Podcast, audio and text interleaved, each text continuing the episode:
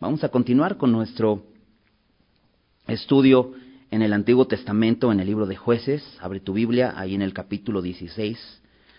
Y bueno, las semanas anteriores empezamos esta historia eh, de este hombre Sansón.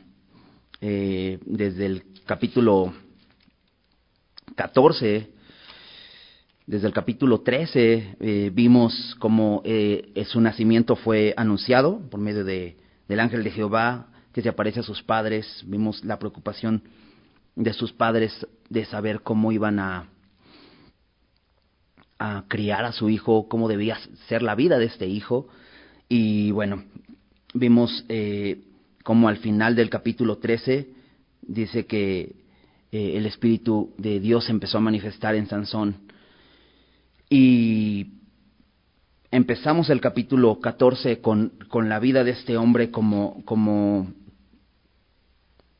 poniendo en la, mira en las cosas del mundo, a pesar de eh, él haber sido apartado para servir al Señor, cómo se convierte en, un joven eh, caprichoso, poniendo su mirada en las cosas del mundo, coqueteando con el pecado, ¿no? paseando por, las, por los viñedos, ¿no? a pesar de, de ser un, un joven eh, que no debía hacer eso porque era, era nazareo.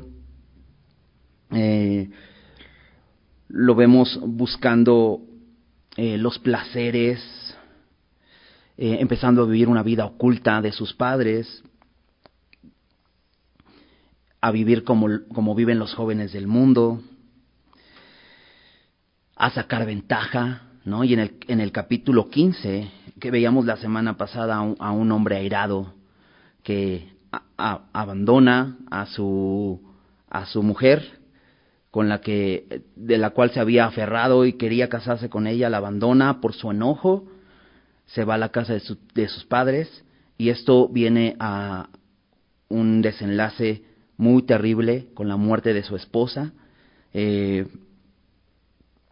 se vuelve vengativo y violento, ¿no? después se va a una cueva a vivir y vemos este tiempo de soledad y vemos un fruto en este tiempo de, soledad eh, con, con mansedumbre, cuando vienen estos hombres de Judea a prenderlo y a llevarlo, a entregarlo prácticamente a sus enemigos.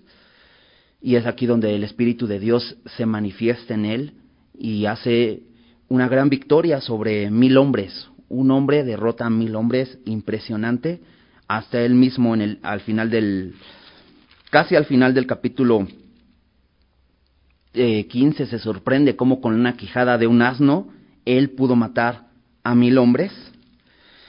Después reconoce que está cansado, reconoce eh, eh, que necesita ser saciado y es saciado por Dios. Dios le provee agua y esto lo reanima. Así termina esta historia y bueno, vamos a continuar con el, con el capítulo 16 y vamos a, a, ver cómo este hombre, a pesar de ver la, mano de Dios en él, de reconocerse como un siervo de Dios y reconocer que Dios le había dado una gran victoria, cómo empieza a, o más bien continúa con esta vida de coqueteo con el pecado y termina siendo dominado por su propio pecado. Entonces, este, me gustaría hacer una oración antes de iniciar y comenzamos a leer el pasaje. Señor, muchas gracias por este tiempo, Señor. Queremos poner en tus manos eh, pues este tiempo. Queremos pedirte que seas tú hablándonos, que sea tu Espíritu Santo redarguyéndonos, corrigiéndonos, Señor, mostrándonos la verdad, enseñándonos lo que necesitamos para nosotros esta, esta noche, Señor. Háblanos, Señor. Ponemos nuestras mentes, nuestros corazones delante de ti, Señor, para que seas tú hablándonos, seas tú, Señor, enseñándonos, Señor, y guiándonos a toda verdad, Señor. Te pedimos esto, Señor, en el nombre de Jesús. Amén. Muy bien. Pues, eh, curiosamente, el nombre de Sansón, a pesar de que quizá hemos ya leído esta historia, hemos eh, ya ha recorrido tres capítulos hablando de, Sansón, pero en, en, Hebreos 11, en Hebreos 11, versículo 32,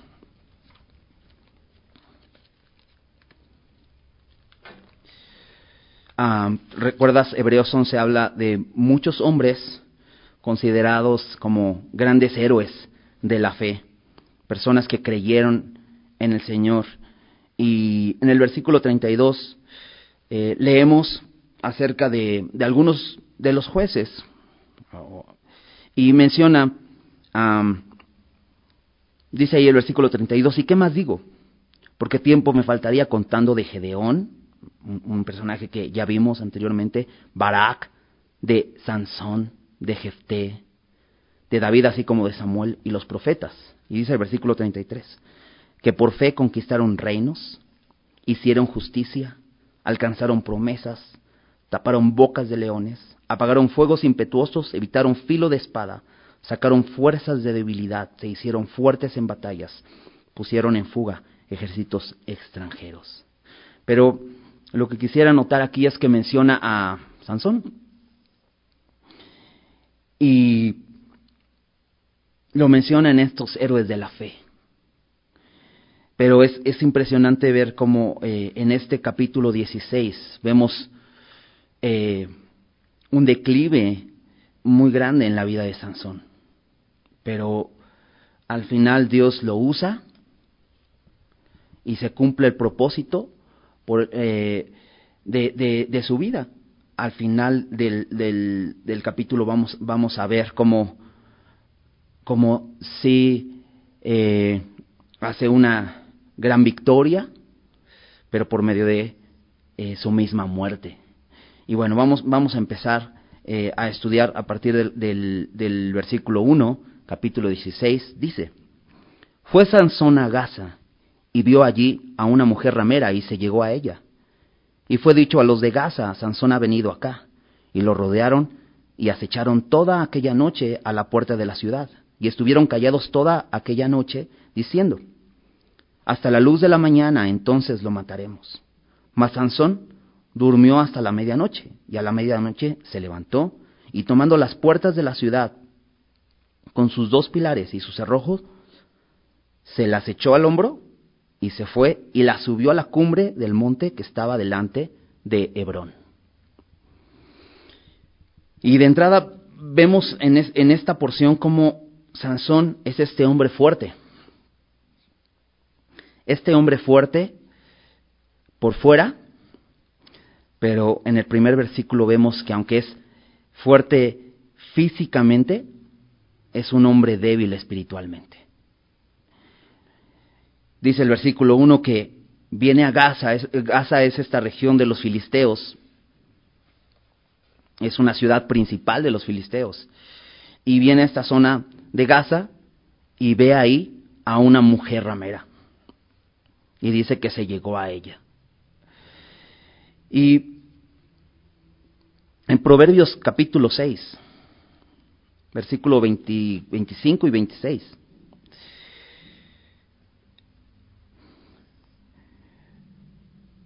Eh, eh, aquí en, los proverbios eh, somos invitados a considerar la sabiduría, la, inteligencia, la enseñanza, el consejo. Lo, vimos en capítulos anteriores, capítulo 14, cuando los padres de Sansón le, le dicen en esta primera ocasión donde él ve a una mujer filistea de Tipna que que le gusta y le agrada y le, dice a sus padres, tómenla por mujer para mí, ellos le dan un consejo y él desecha ese consejo, se aferra y dice, ella me agrada, la quiero como esposa.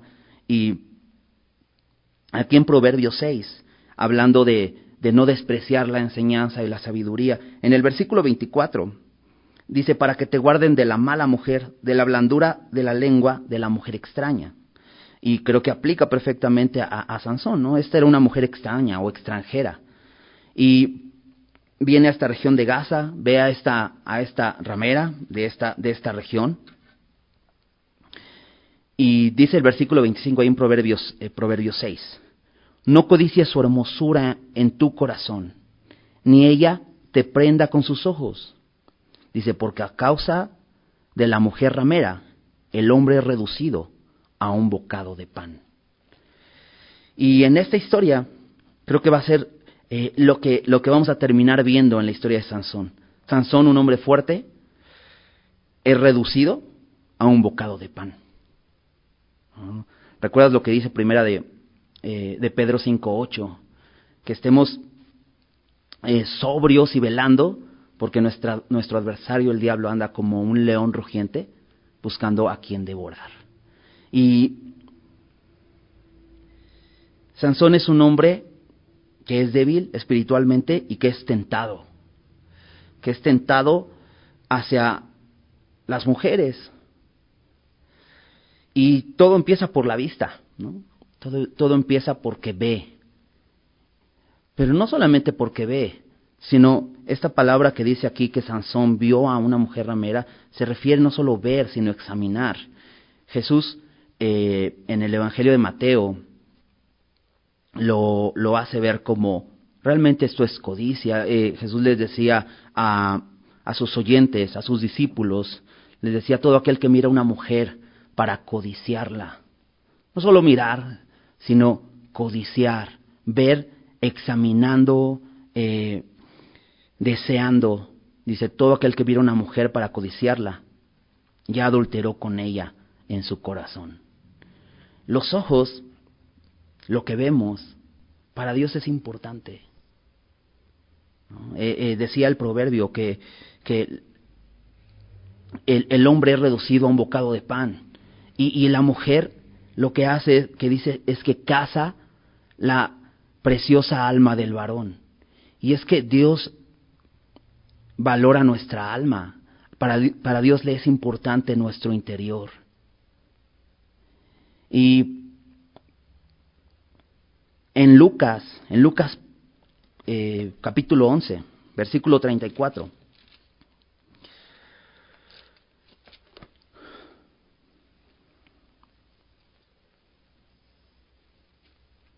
Lucas 11:34.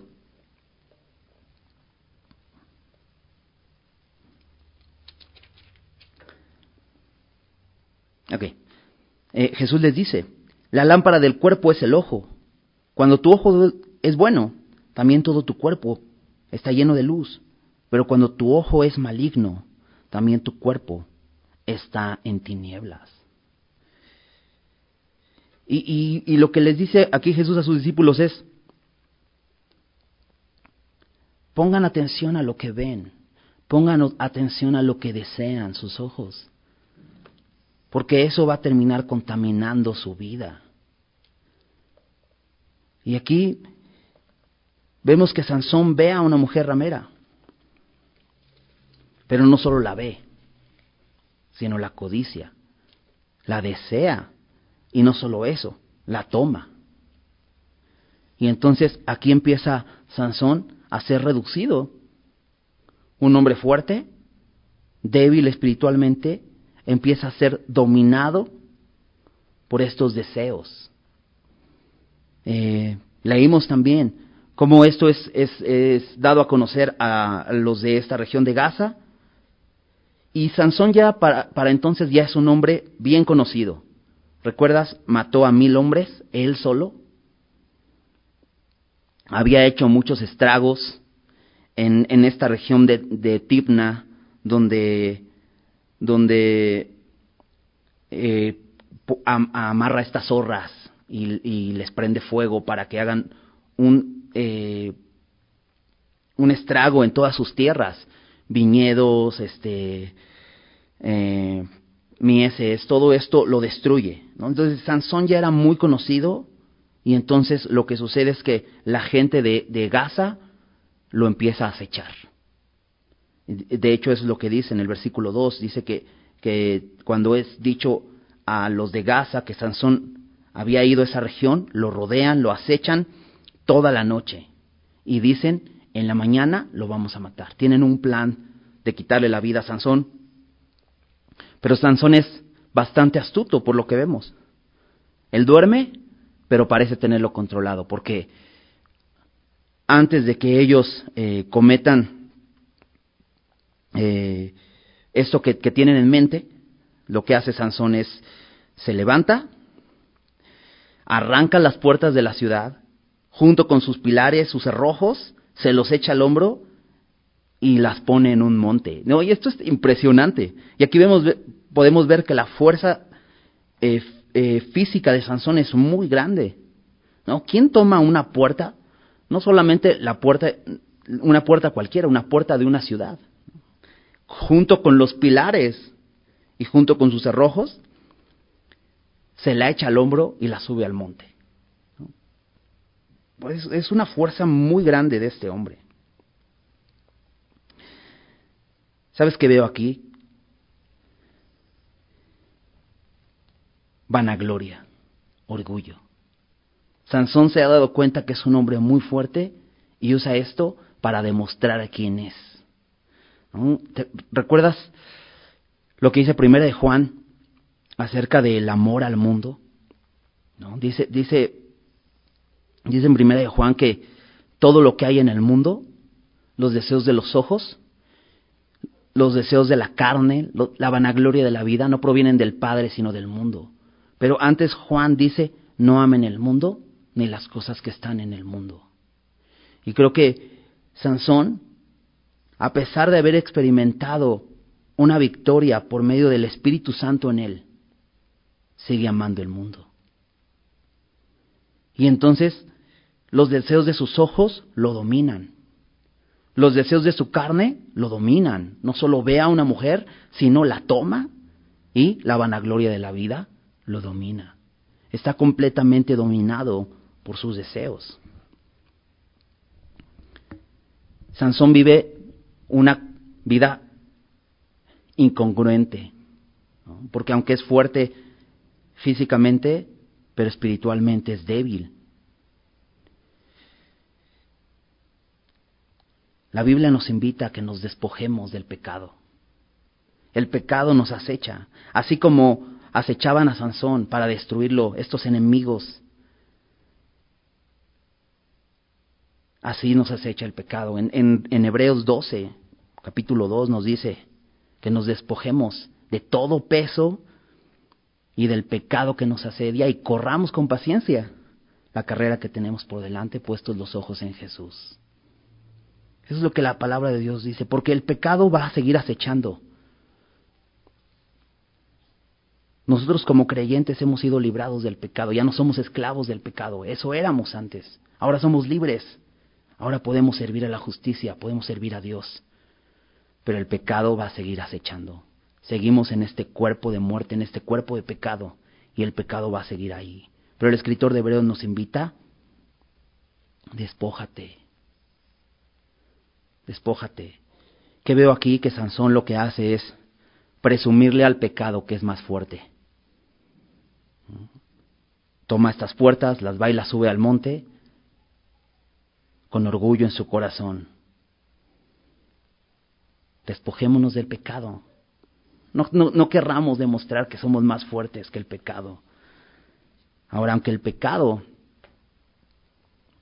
ya no tiene dominio sobre nosotros, pero nosotros voluntariamente podemos terminar rindiéndonos al pecado. Eh, Pablo lo dice en, en, Romanos 6, que todo aquel que se somete para servir, se hace esclavo de aquel a quien está sirviendo, sea, sea del pecado, sea de la justicia.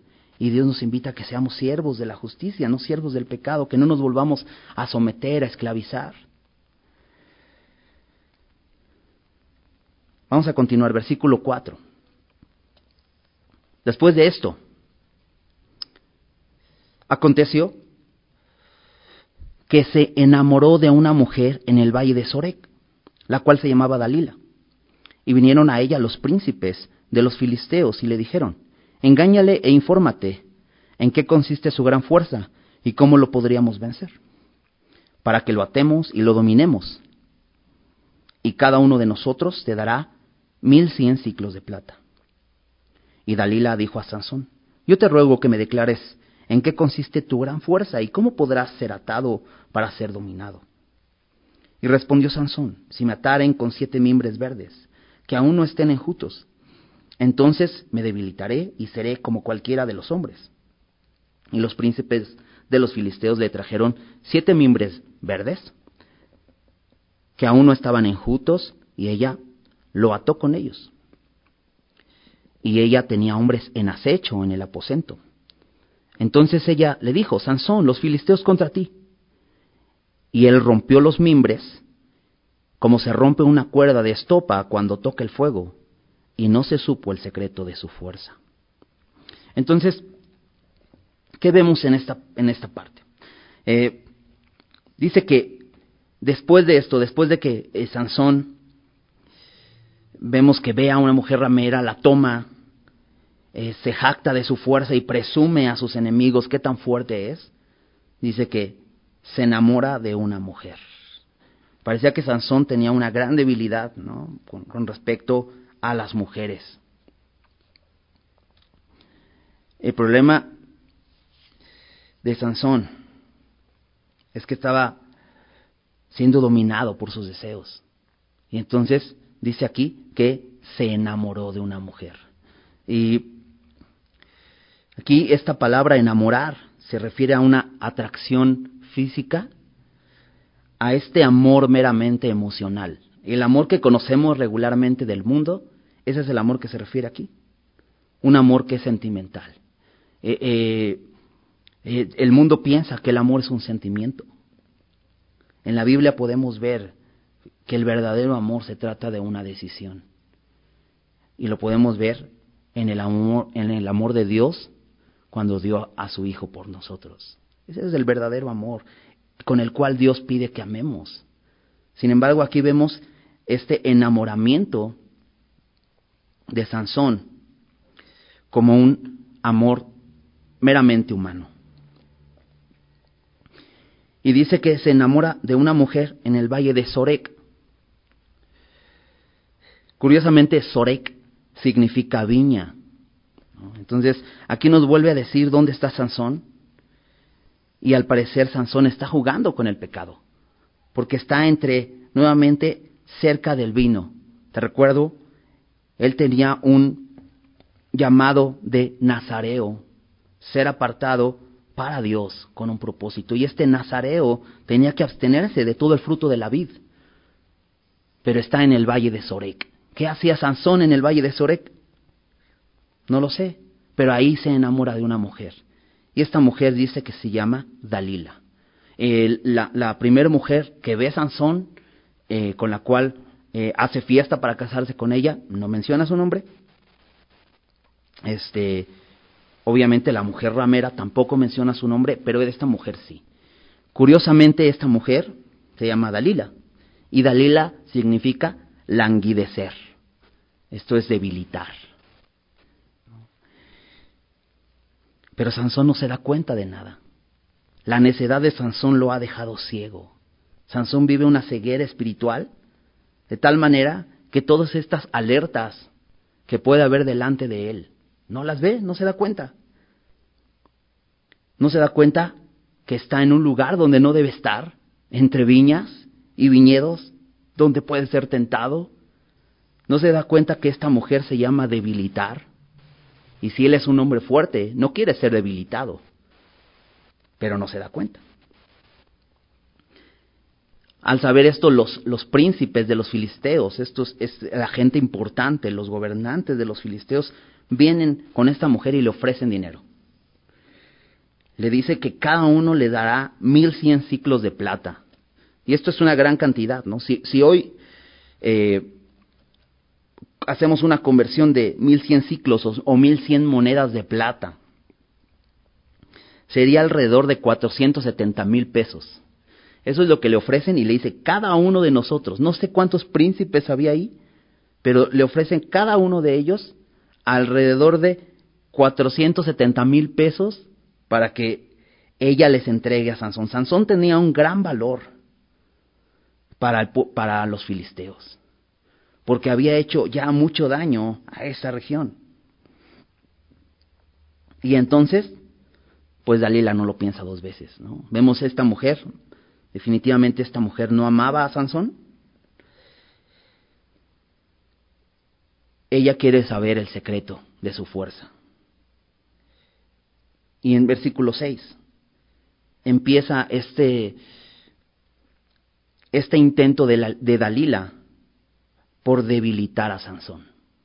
Recuerda, Dalila significa eh, debilitar. Entonces esta mujer que debilita empieza con este intento. Y entonces dice, eh, le, dice, ¿cómo podrá ser atado y dominado?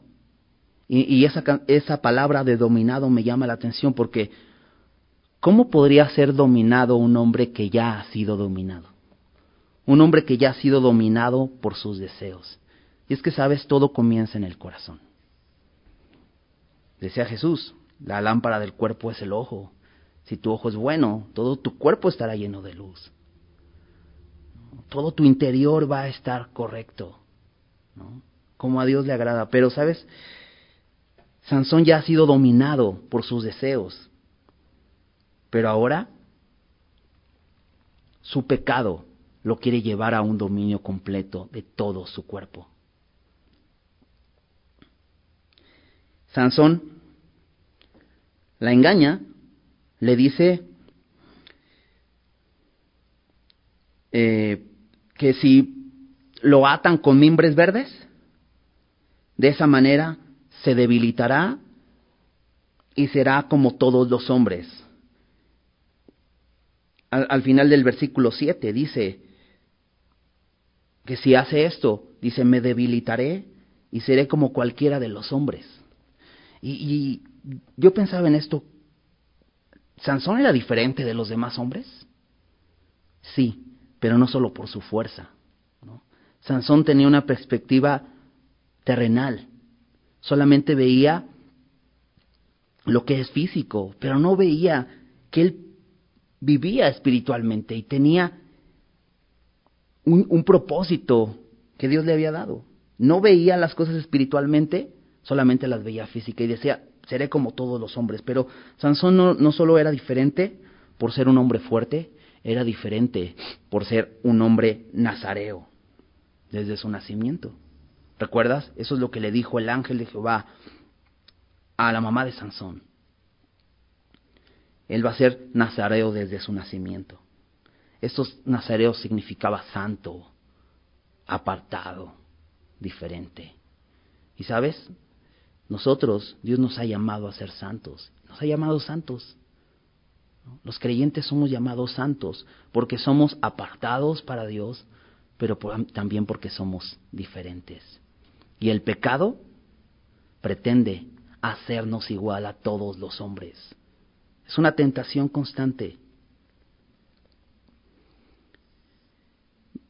En el versículo 9 dice que esta mujer Dalila después de atar a, Sansón una vez más, eh, bueno, esta, esta ocasión con mimbres verdes, dice que tenía hombres al acecho. Y como te decía, el pecado va a estar ahí y va a querer dominarte y va a querer destruirte. Y como dice en 1 Pedro 5.8, que nuestro adversario el diablo anda alrededor, acechando como un león rugiente buscando a quien devorar. ¿Y a quién va a devorar? Aquel que se convierte en un bocado, aquel que se que esté jugando con el pecado. Y entonces va a ser fácil para el enemigo devorar. En el versículo 10 continúa este intento de Dalila. Dice, entonces Dalila dijo a Sansón, He aquí tú me has engañado y me has dicho mentiras. Descúbreme pues ahora, te ruego, cómo podrás ser atado. Me llama la atención que Dalila se indigna porque Sansón la engaña. Pero ¿quién está engañando a quién? ¿No? Fue la petición de los príncipes de, de los filisteos. Le dijeron a Dalila, engáñale. Pero es una mujer que hay falsedad en ella, está llena de mentira, pero se indigna por ser engañada. Entonces le dice, ¿me has engañado? Te ruego que me digas cómo puede ser atado. Y en el versículo 11 dice, y él le dijo, si me ataren fuerte, eh, fuertemente con cuerdas eh, nuevas que no se hayan usado, yo me debilitaré y seré como cualquiera de los hombres. Y Dalila tomó cuerdas nuevas y le ató con ellas Y le dijo, Sansón, los filisteos sobre ti. Y los espías estaban en el aposento, mas él rompió de sus brazos, la rompió de sus brazos como un hilo. Nuevamente la engaña, le dice, usen cuerdas nuevas y de esa manera me van a atar. Esto me recuerda un poco a lo que, a lo que sucede en, en el capítulo anterior, en el capítulo 15, cuando vienen estos hombres de Judea. ¿Te acuerdas que vienen a buscarlo a, y le dicen, te vamos a llevar, te vamos a entregar a tus enemigos? Y lo atan con cuerdas nuevas. Es muy curioso esto, porque Sansón pudo haber recordado, mm, oh, ya recordé, una vez me ataron con cuerdas nuevas y pude llegar hasta uh, enfrente de los, de los filisteos, ¿no? A, a, en esta región de Lehi. Pero, ¿por qué te digo esto? Porque Sansón se está acercando se está acercando a, hablar el secreto de su fuerza a, a, esta mujer Dalila. Está jugueteando. Piensa que puede controlarlo y cualquier momento puede pararlo. Y se empieza a acercar.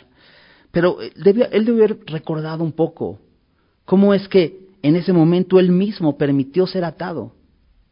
Y esa eh, mansedumbre que mostró en ese momento fue una oportunidad para que Dios lo usara para eh, combatir contra mil hombres.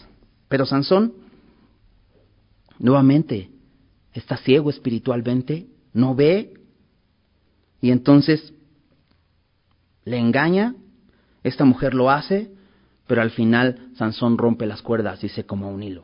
Versículo 13. Y Dalila dijo a Sansón, hasta ahora me engañas y tratas conmigo con mentiras. Descúbreme pues ahora, ¿cómo podrá ser atado?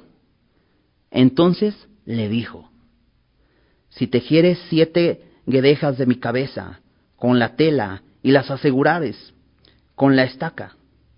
Y ella las aseguró con la estaca y le dijo, Sansón, los filisteos sobre ti.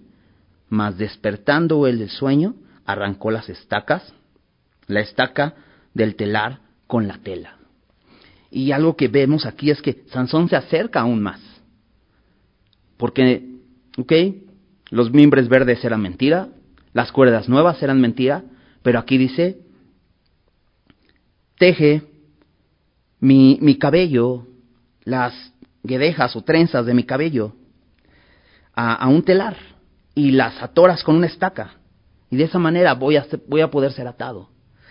Pero si te das cuenta, se está acercando poco a poco más a su cabello, que era, eh, vamos a ver más adelante, no era como tal el secreto de su fuerza, pero era parte importante en este, en este voto de Nazareo. Era una, era una muestra externa de que él era un hombre apartado para Dios, con un propósito. Y entonces eh, Sansón había perdido ya muchas cosas y había fallado a este voto de muchas maneras. Sin embargo, su cabello seguía con él, pero se empieza a acercar. Al final dice que despertando del sueño arrancó la estaca eh, junto con, con, el telar. ¿no? Y, ¿sabes qué veo aquí? El problema de Sansón es que estaba durmiendo. No sé cómo Dalila en su momento lo ató, con mimbres verdes y Sansón permitió atarse? Quizá todas las ocasiones anteriores también Sansón estaba dormido. Y, y, creo que Sansón está en peligro por esto, porque está durmiendo.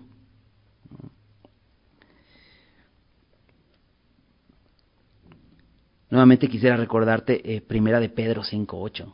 Primera de Pedro 5.8 antes de decir que nuestro adversario el diablo anda acechando como león rugiente, nos dice, sed sobrios y velad. Ahora de entrada podemos ver a Sansón que no es un hombre que esté velando, está dormido. Pero también podríamos pensar que no es un hombre que esté sobrio, está en un lugar donde puedes ser tentado fácilmente. Acompáñame a Romanos 13. Romanos capítulo 13.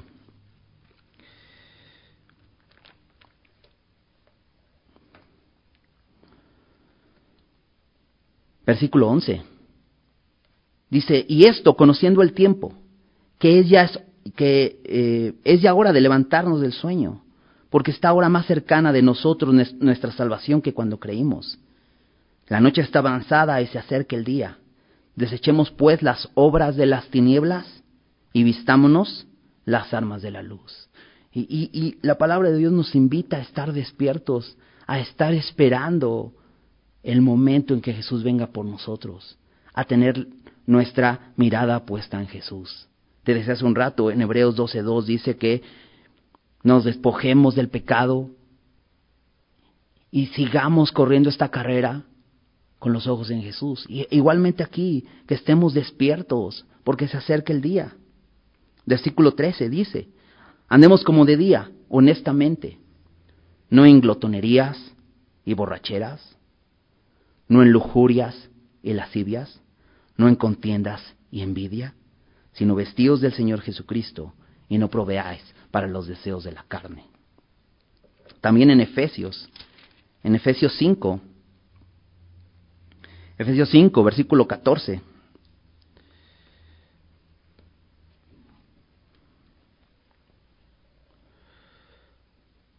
Dice, por lo cual, dice, despiértate tú que duermes y levántate de los muertos y te alumbrará Cristo.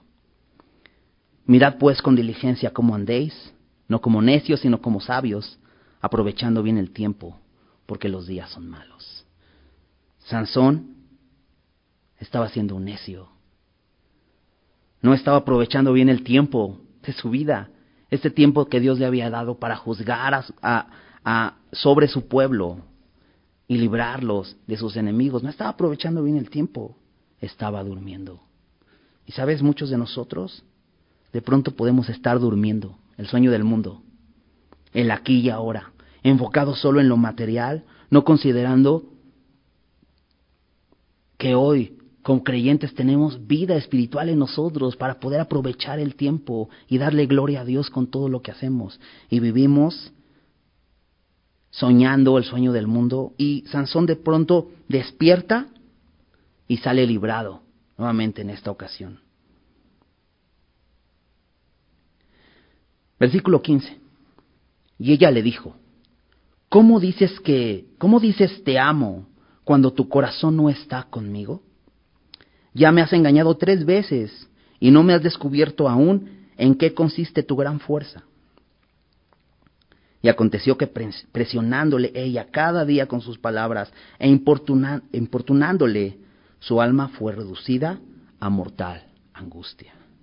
Entonces esta mujer nuevamente le eh, recrimina a Sansón y le dice, me engañas nuevamente, ya lo hiciste tres veces, no, no me declaras el, el secreto de tu fuerza. Pero le dice algo muy interesante en el versículo 15. Le dices, ¿cómo dices yo te amo? Sansón se lo había declarado. Esta mujer es su amante. Esta mujer nunca nos dice que esta mujer se haya casado con Sansón.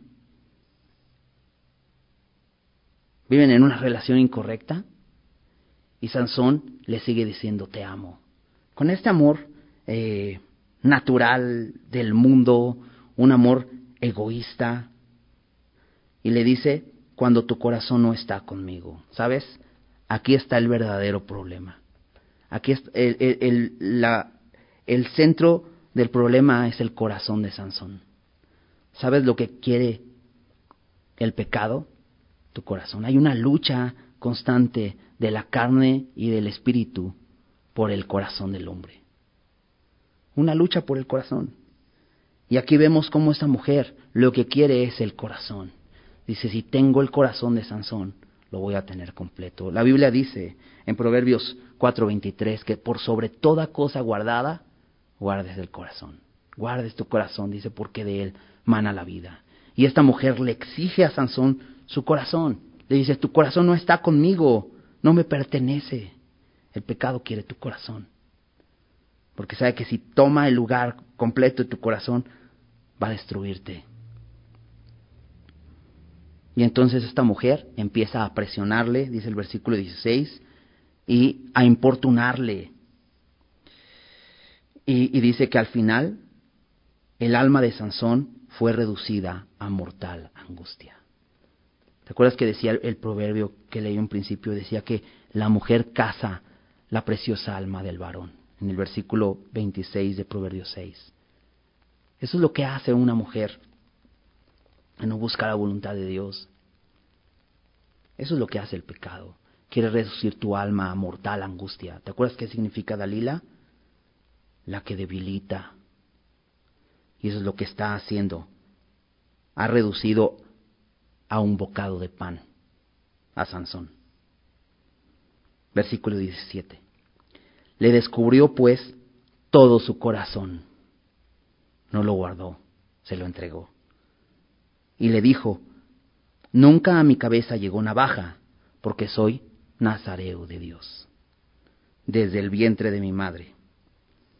Si fuere rapado, mi fuerza se apartará de mí, y me debilitaré y seré como todos los hombres.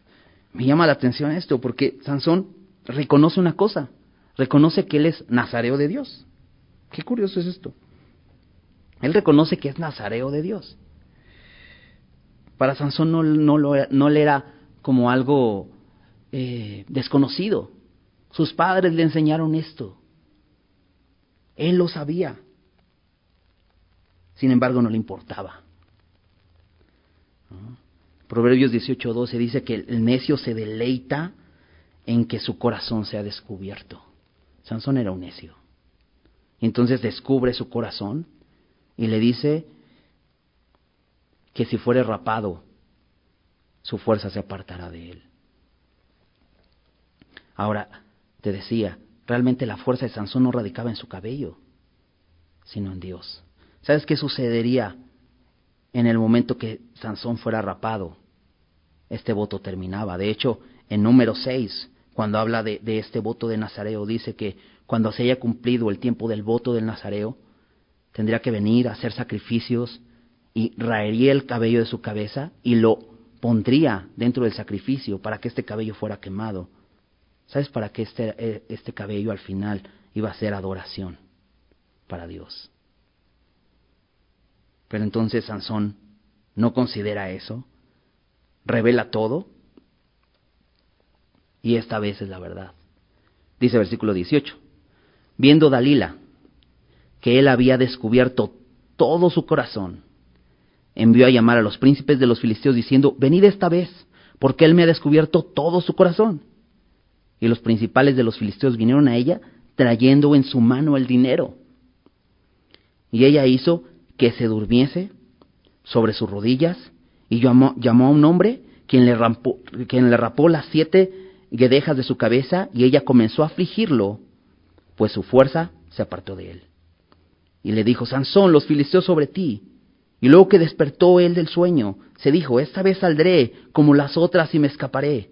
Pero él no sabía que Jehová ya se había apartado de él. Mas los filisteos le echaron mano y le sacaron los ojos y, le llevaron a Gaza y le ataron con cadenas para que moliese en la cárcel. Y el cabello de su cabeza comenzó a crecer después que fue rapado. Entonces vemos a un Sansón controlado por sus emociones, menospreciando su identidad, lo que era para Dios, poniéndose en peligro, olvidando que de Dios venía su fuerza, caminando muy cerca de la orilla, durmiendo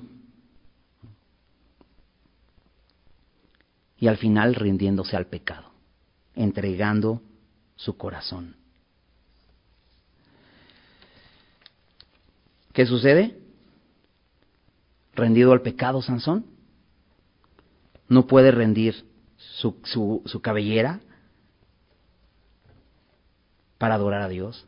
entonces se convierte en un hombre que no puede adorar, pierde toda capacidad de adorar a Dios, pierde su propósito, el propósito que Dios le había dado, incluso antes de su nacimiento. Pero el, el versículo, el versículo 19, después de que ella se da cuenta, y, y, y me llama la atención porque dice que ella viendo que le había mostrado todo su corazón, en Sansón fue evidente esto. No fue algo extraño, fue algo muy evidente. Quizá hubo lágrimas en el momento de la confesión, no, no lo sé. Pero ella hace que se duerma. ¿Cómo hizo que se durmiera? Probablemente con vino. Y entonces dice que le rapan la cabeza y se aparta la fuerza de él. Pero en el versículo 20 al final dice que cuando él intenta escaparse, él piensa que se va a poder escapar, pero no sabía que Jehová se había apartado de él. ¿Sabes qué veo aquí? Muerte, separación. Creo que es el momento más trágico de la vida de Sansón. Jehová se apartó de él. Porque una cosa es que Sansón se había apartado de Dios, vivía una vida apartado de Dios, ajeno de la vida de Dios. Pero sabes, aquí Jehová se apartó de él. Ese es el momento más trágico de mayor soledad. Piensa un poco en el Señor Jesús en la cruz, en el momento cuando está llevando nuestro pecado sobre Él y le dice, Padre, ¿por qué me has desamparado? Y hay una soledad profunda, ¿sabes? Este es el momento más trágico en la vida de Sansón. Y después viene la esclavitud. Entonces, un hombre que se rinde al pecado no puede adorar, pierde su propósito, hay una muerte espiritual, pero también viene esclavitud al pecado, una rendición completa y un servicio completo al pecado. Pero sabes, también que viene a él tinieblas. En el versículo 21 dice que le echaron mano y le sacaron los ojos. ¿Sabes? Sansón espiritualmente ya estaba ciego. Pero ¿sabes qué termina siendo el pecado? Lo termina cegando completamente. Ahora es espiritualmente y físicamente ciego. Le sacan los ojos y vive en total tinieblas. ¿Por qué? Porque Jesús dijo, la lámpara del, del, del cuerpo es el ojo. No cuidó sus ojos desde un principio. Y entonces sus ojos fueron sacados y queda en total oscuridad. ¿Recuerdas lo que significa Sansón? Sansón significa luz de sol. Y pasó de ser luz de sol a vivir en total oscuridad. Y después de reducido simplemente a una bestia de trabajo. Lo ponen, lo atan con cadenas para que muela en la cárcel. Dice el versículo 22. Y el cabello de su cabeza comenzó a crecer después que fue rapado.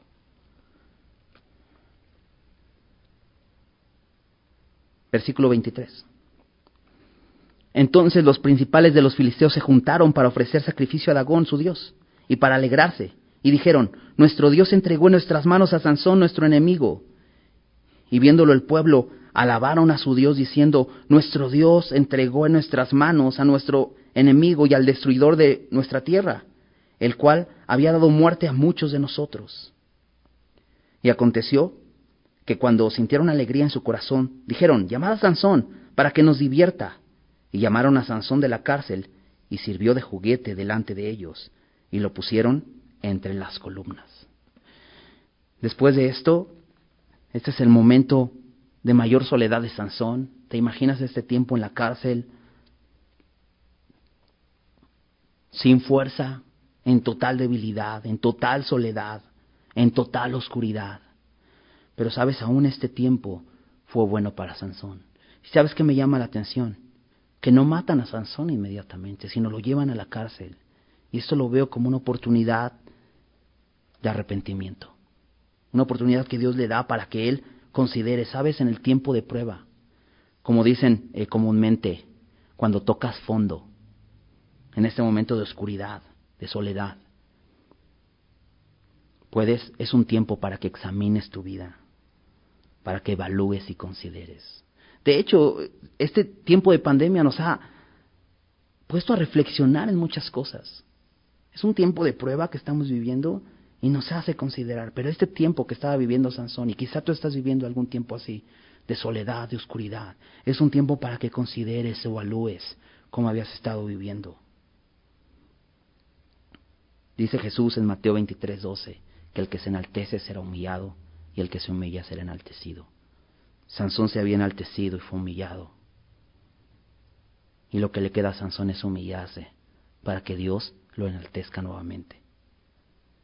Algo que veo aquí es que el pueblo de, eh, los filisteos está celebrando frente a su Dios, rindiendo culto, y recuerdan las victorias de Sansón. Recuerdan que era un hombre que eh, destruyó su tierra.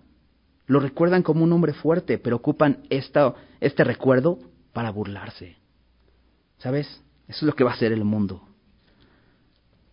Cuando ve a un cristiano derrotado, el mundo se aprovecha de esas victorias pasadas para decir, mira, cristianito, ¿cómo está? Y luego dice que lo traen para divertirse con él y es reducido a un juguete de ser un instrumento poderoso en las manos de Dios, se convierte en un juguete débil que no sirve para nada.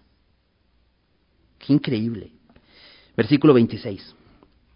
Entonces Sansón dijo al joven que le guiaba de la mano, no podía ir Sansón solo, necesitaba de alguien. Esto habla que necesitaba ser dependiente de alguien. dice, acércame y hazme palpar las columnas sobre las que descansa la casa para que me apoye sobre ellas. Sansón no podía eh, acercarse a estas columnas, necesitaba ayuda, pide ayuda. Y dice, y la casa estaba llena de hombres y mujeres, y todos los principales de los filisteos estaban allí. Y en el piso alto había como tres mil hombres y mujeres que estaban mirando el escarnio de Sansón. Es una gran multitud, así como Sansón había sido famoso por su victoria. Aquí lo vemos siendo famoso por su derrota. Hay un total escarnio contra él. Ahora es débil, ahora necesita ayuda. Sansón está siendo humillado.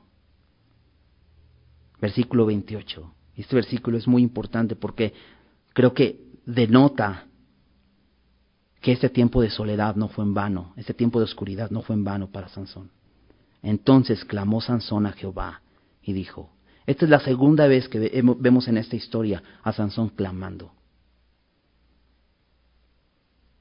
Dice, clamó Sansón a Jehová y dijo, Señor. Reconoce Sansón que Él no es el Señor. Esto es importante en nuestras vidas. Dice, Señor Jehová, acuérdate ahora de mí y fortaléceme. Te ruego solamente esta vez, oh Dios, para que de una vez tome venganza de los filisteos por mis dos ojos. ¿Sabes qué veo aquí? Fe. Dice la Biblia que sin fe es imposible agradar a Dios, porque es necesario que el que se acerca a Dios crea que le hay y que es galardonador de los que le buscan.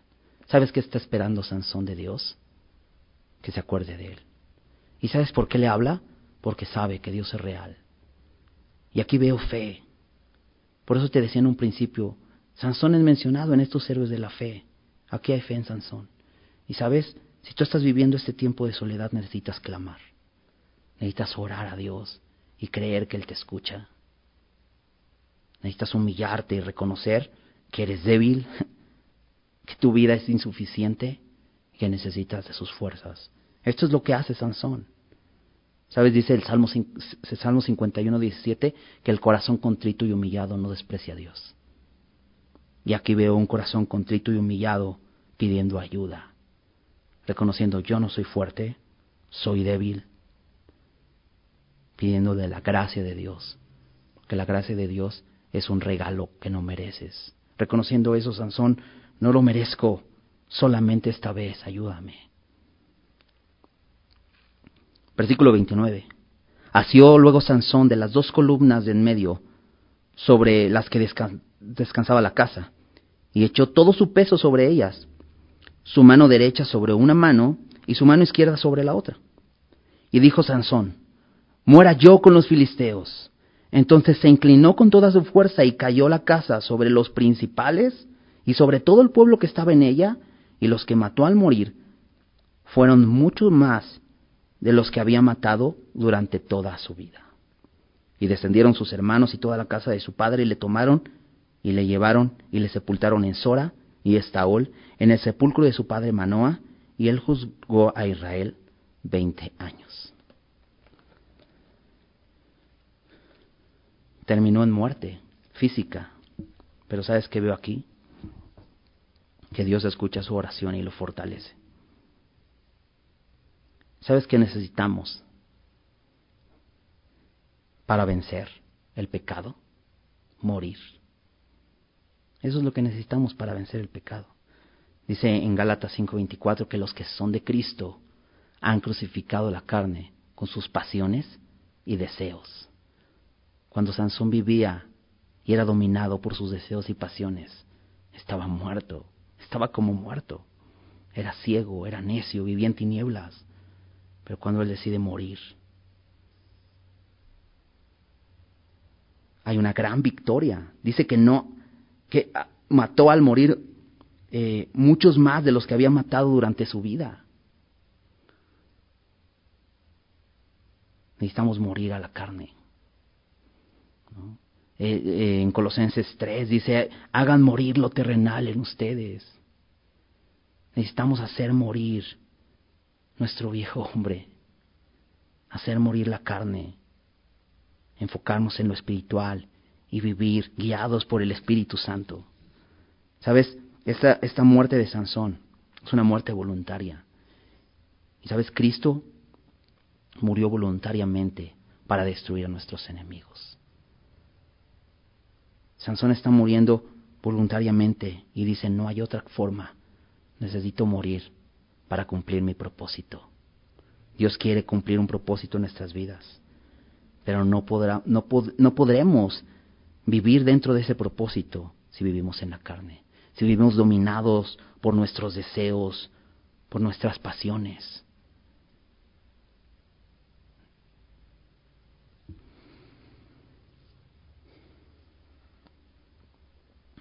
Acompáñame para finalizar a 1 Corintios 9.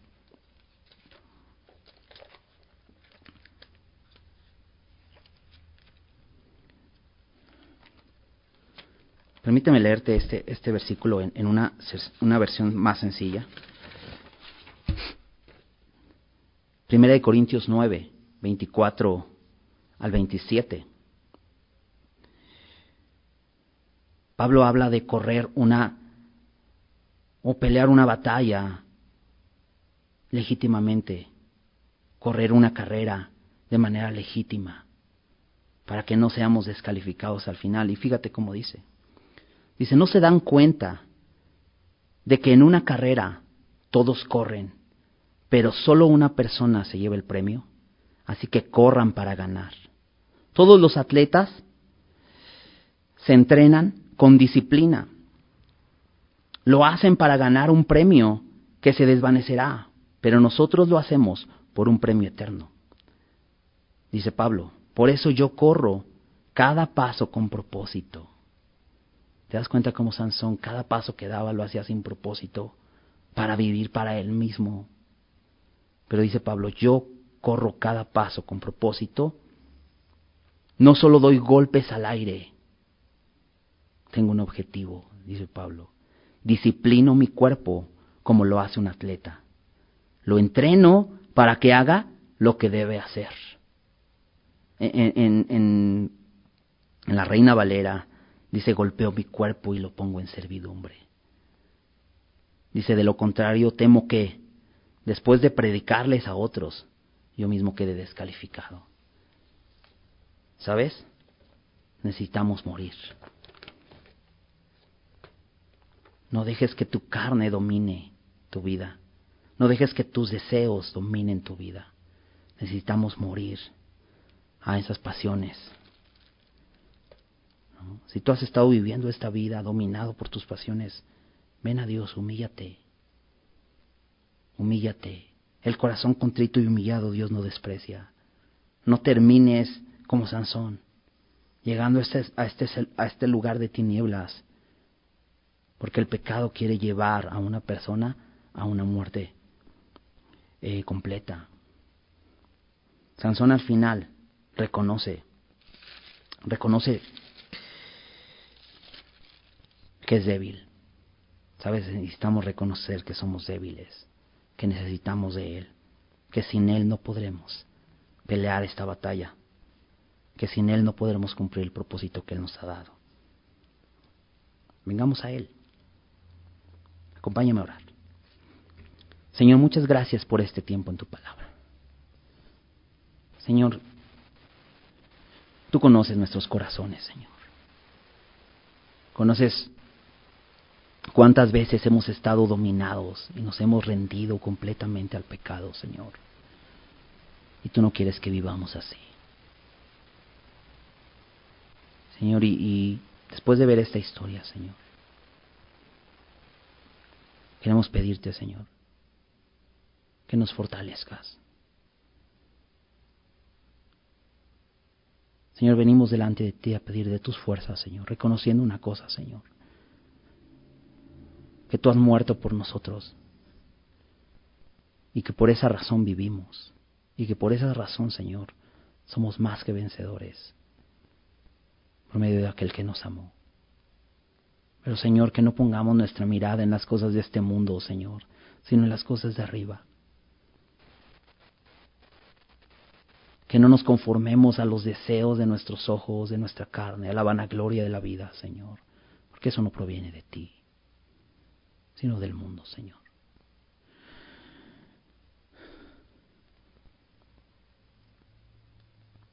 Señor, venimos delante de ti, Señor, a crucificar nuestra carne con sus pasiones y deseos, para que tú vivas, Señor, en nosotros. Y como decía Pablo, Señor, lo que vivimos en la carne lo vivamos en la fe del Hijo de Dios, el cual nos amó y se entregó a sí mismo por nosotros.